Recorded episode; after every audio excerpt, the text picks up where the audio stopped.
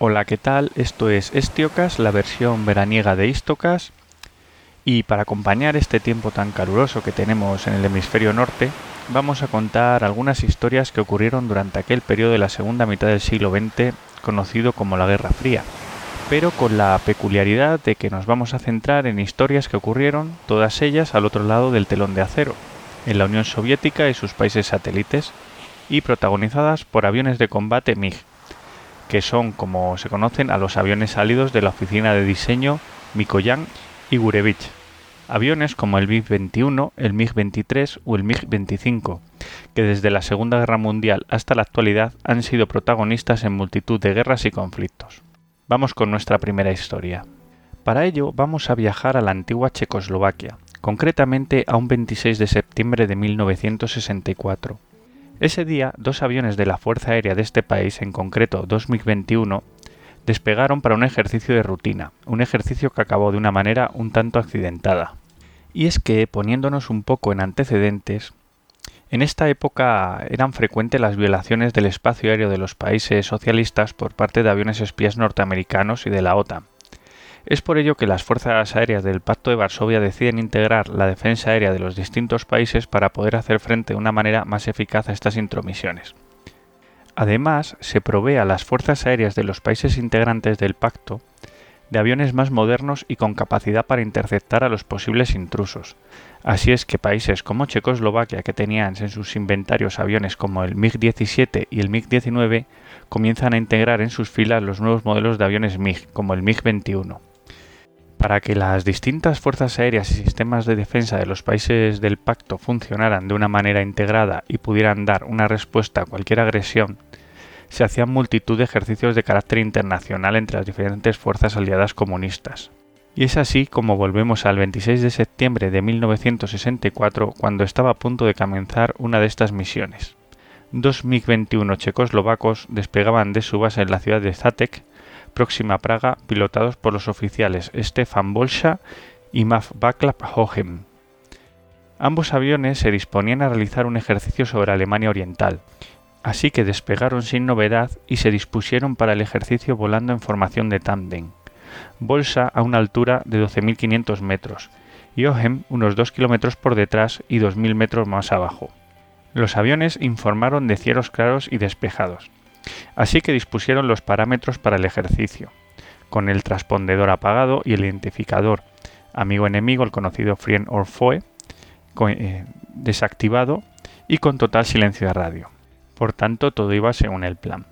En teoría, el ejercicio consistía en que unos cazas soviéticos de la base alemana de Falkenberg deberían interceptarlos sobre la ciudad de Karlsmannstadt, ahora conocida como Chemnitz pero por distintas vicisitudes estos aviones no estuvieron disponibles, así que el ejercicio de intercepción pasó a realizarse por un caza de la base de Kotem.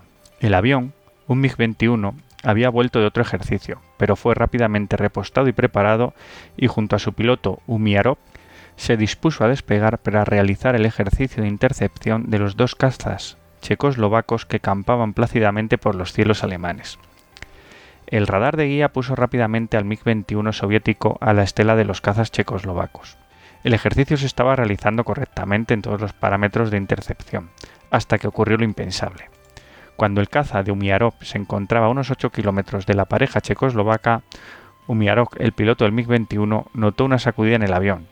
Rápidamente giró la cabeza a ambos lados para ver qué lo que había ocurrido, y lo que vio en una de las alas le dejó perplejo. Un misil R-3 conocido en el código tan como AA2 Atoll, lo que sería la versión soviética del Sidewinder, había salido disparado de su soporte y se dirigía hacia los aviones checoslovacos, adquiriendo la cabeza de rastreo térmica la estela de calor del más cercano de ellos, el avión de Ohem. Ohem se encontraba vigilando de forma rutinaria los indicadores del avión, cuando de pronto notó una gran sacudida en la cabina. Los indicadores comenzaron a volverse locos. Marcaban que el motor se encontraba apagado, Ohem luchó lo que pudo con los mandos del avión, pero no había manera. Así que rompiendo el silencio de radio contactó con Bolsa y le informó de la avería. Sabía que el motor no funcionaba, pero no conocía la causa, y es que había sido alcanzado por un misil. En ese momento, el avión averiado de Ohem se encontraba sobre el espacio aéreo de la ciudad de Berlín. Con un avión dañado y sobre un lugar tan sensible era necesaria una rápida decisión. No podía permitir que el avión cayera sobre una área poblada, y además en una ciudad donde había presencia de fuerzas occidentales, y su derribo podía provocar un incidente diplomático de un alcance insospechado. El piloto luchó con el avión como pudo, y lo puso rumbo al sur. Intentó hacerse con los controles, pero no había manera. El motor fallaba, y era imposible conseguir la potencia como para recuperar el control. Así que a 4.500 metros de altura y a una velocidad de 600 km por hora, en una posición casi invertida, Ogen decide eyectarse. El MiG finalmente cayó al noroeste de Luckenwalde y el piloto acabó tomando tierra en un campo cercano al pueblo de Village. Rápidamente apareció la Volkspolizei y lo arrestó, pensando que era un espía americano. Así que primero fue internado en el hospital local con una guardia armada y posteriormente en el hospital soviético de Potsdam. Una vez constatada la nacionalidad del piloto por parte de las autoridades y los hechos ocurridos, los soviéticos avisaron a sus homólogos checos del derribo del avión por error y de que el piloto se encontraba en perfecto estado. La investigación aclaró el fallo del misil. De hecho, Ohem, justo antes de ser repatriado, tuvo la ocasión de encontrarse con Umiarov, que fue a ver cómo se encontraba, así que suponemos que hablarían distendidamente del derribo entre cazador y cazado. Ya sabéis, anécdotas de la Guerra Fría. En nuestra siguiente historia vamos al 6 de septiembre de 1976, cuando los operadores del aeropuerto de Hakodate, situado en la isla de Hokkaido, en Japón, apenas podían creer lo que estaban viendo. Un MiG-25 soviético aparecía en el horizonte con el tren de aterrizaje desplegado y dispuesto a aterrizar. Vamos a hablar de uno de los casos de deserciones más famosos de la Guerra Fría, el del MiG-25 pilotado por Víctor Belenko. La primera vez que se tuvieron noticias en Occidente sobre el MiG-25 fue el 9 de julio de 1967, cuando en un desfile de las Fuerzas Aéreas Soviéticas en Moscú, cuatro cazas sobrevolaron la tribuna de autoridades a toda velocidad y en vuelo rasante. Se anunció a los asistentes que era un nuevo modelo, capaz de alcanzar velocidades de 2.897 km por hora. Estas exhibiciones de propaganda soviética eran cogidas con pinzas por los analistas y los servicios de inteligencia de las potencias occidentales, pero a principios de la década de los 70 se hicieron frecuentes los vuelos con satélites y varios satélites espías empezaron a detectar sobre distintos aeródromos rusos este nuevo modelo de avión en grandes cantidades. Además, los soviéticos empiezan a notificar que este nuevo modelo eh, está empezando a batir numerosas marcas y récords que hasta entonces solo podía conseguir el SR-71 Blackbird. Los analistas occidentales se pusieron manos a la obra y observando las imágenes vieron que estaban ante algo totalmente nuevo y excepcional, ya que el nuevo avión tenía un enorme tamaño alar y unas grandes toberas de admisión, por lo que se suponía que posea unas grandes prestaciones a altas velocidades y a gran altura, prestaciones incapaces de ser igualadas por ningún avión occidental. A este avión le dieron el sobrenombre de MiG-25 Foxbat. La aparición de esta nueva pieza en el tablero de la Guerra Fría hizo que en el Pentágono se tuvieran que realizar una serie de sesiones para evaluar la amenaza y un posible nuevo escenario, con una superioridad aérea rusa. Y es que el MiG-25 era un avión de altas prestaciones que fue diseñado para interceptar el cancelado proyecto Valkyrie americano. Debido a su aparición se revolucionó el diseño de aviones y los americanos respondieron con la puesta en servicio del F-14 Tomcat y el F-15 Eagle. Pero volviendo a nuestra historia, Belenko, como tantos rusos nacidos después de la Segunda Guerra Mundial, creció con las historias sobre la Gran Guerra Patria y sus héroes, así que inspirado por aquellos valientes pilotos de Yakolev, Ilushin y demás, decidió hacerse piloto de combate. Pero según pasaban los años, empezó a desencantarse con la sociedad soviética, las sociedades soviéticas, al igual que las occidentales, tenían una serie de defectos y para ocultarlos, en vez de resolverlos o intentar ayudar a la población, se preocupaban más por lanzar una furibunda propaganda contra el modo de vida en el otro lado del telón de acero. La URSS, por ejemplo, presentaba a las sociedades occidentales como decadentes y próximas a su final. Pero nuestro amigo Víctor Belenko no acababa de ver toda esa propaganda como cierta y meditaba si tal vez al otro lado del telón de acero las cosas no serían tan malas. Además, su situación personal comenzó a hacerse muy difícil al enfrentarse a un divorcio. Es entonces cuando Belenko fue destinado a la base de Chuguyevska, en el territorio de Primorie, en lo que sería el extremo oriente ruso, cerca de Vladivostok, para pilotar los nuevos MiG-25 en misiones de intercepción para los bombarderos norteamericanos sobre el norte del Pacífico. Así que Belenko, ya de por sí muy desencantado y en un destino remoto como se encontraba, empezó a trazar un plan. El MiG era un interceptor de altas capacidades, con dos motores R-15BD 300 y una capacidad de combustible para un alcance de entre 1.200 y 1.700 kilómetros, y Japón se encontraba a unos escasos 700 kilómetros de su base. Así que el 6 de septiembre de 1976 vio su momento. Una formación de MiG desarmados, entre los que se encontraba el de Belenco, salió a realizar un ejercicio rutinario. En un momento dado, y sin previo aviso, Belenco rompió la formación y aceleró, ante el asombro de sus compañeros de escuadrón. Estaba solo, así que puso rumbo hacia territorio japonés, desoyendo los llamamientos de la torre de control soviética que se dirigía a él de una manera frenética, al no entender lo que estaba haciendo. Así que unos minutos después avistó la isla de Hokkaido. Ahora solo debería buscar un lugar donde aterrizar. Avistó un lugar que parecía apto, una pista en la localidad de Hakodate. Víctor Belenko dirigió su avión a la pista y se dispuso a aterrizar pero la pista era demasiado corta y el MiG, un avión de gran tamaño que necesitaba de paracaídas de frenada para aterrizar, acabó rodando sobre la tierra y parándose cerca de una autopista. En ese momento varios funcionarios del aeropuerto se acercaron alarmados hasta el avión. Belenko salió entonces de la cabina con una pistola en la mano y disparando al cielo hasta seis tiros, indicando a las autoridades japonesas su intención de desertar. Los conductores de la vecina autopista, que paraban ante aquel asombroso escenario, observaron boquiabiertos la escena. En unas horas los teléfonos del Pentágono sonaron frenéticamente. Tenemos un Foxbat. Aquello era un auténtico regalo para los analistas. El misterioso avión que había alarmado a las fuerzas occidentales se encontraba ahora a su alcance. Rápidamente y sin perder tiempo se pusieron manos a la obra. Belenko, además, en su ida había llevado consigo el manual de instrucciones del avión, ya saben, para congraciarse con los que iban a ser sus nuevos aliados. Los analistas se pusieron manos a la obra y desmontaron el MiG para averiguar todos sus secretos, y así descubrieron algunas de sus características que traían de cabeza a los analistas. El avión, que debido a su alta velocidad debía soportar unas temperaturas tremendas, se calcula, por ejemplo, un MiG-21 a max 2 y a 0 grados en el ambiente podía soportar temperaturas en su morro de 107 grados, el MiG-25 podía alcanzar a velocidades de Mach 3 hasta aproximadamente 300 grados. Los analistas se dieron cuenta de que el avión no era completamente titanio, que era el metal apto para este tipo de temperaturas. Solamente estaban construidos de este material el morro y los bordes de ataque de las alas. El resto del avión, en zonas como las alas que tenían los depósitos de combustible y no debían calentarse, en otros aviones estaban construidas con aluminio remachado pero en el MiG-25 estaban fabricadas con acero soldado para poder soportar las temperaturas extremas, por lo que para la fabricación del MiG-25 tuvo que aplicarse una nueva tecnología de soldado.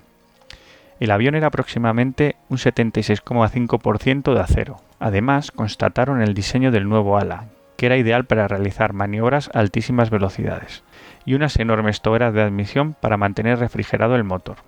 En lo que se refiere a la electrónica, sorprendió a los analistas que su radar, el Smerch A, denominado por la OTAN Foxfire, funcionaba con válvulas termoiónicas, una electrónica ciertamente arcaica, aunque hay que tener en cuenta su validez en los ambientes de guerra nuclear, donde los elementos electrónicos iban a sufrir las consecuencias de los impulsos electromagnéticos. Mientras tanto, el escándalo en las altas esferas soviéticas era mayúsculo. Belenko fue juzgado y condenado a muerte por traición, in absentia, y rápidamente reclamaron a los norteamericanos su avión. Pero los americanos se tomaron su tiempo y no fue devuelto a la Unión Soviética hasta 70 días después del incidente, después de probar a fondo sus motores y las capacidades de su radar.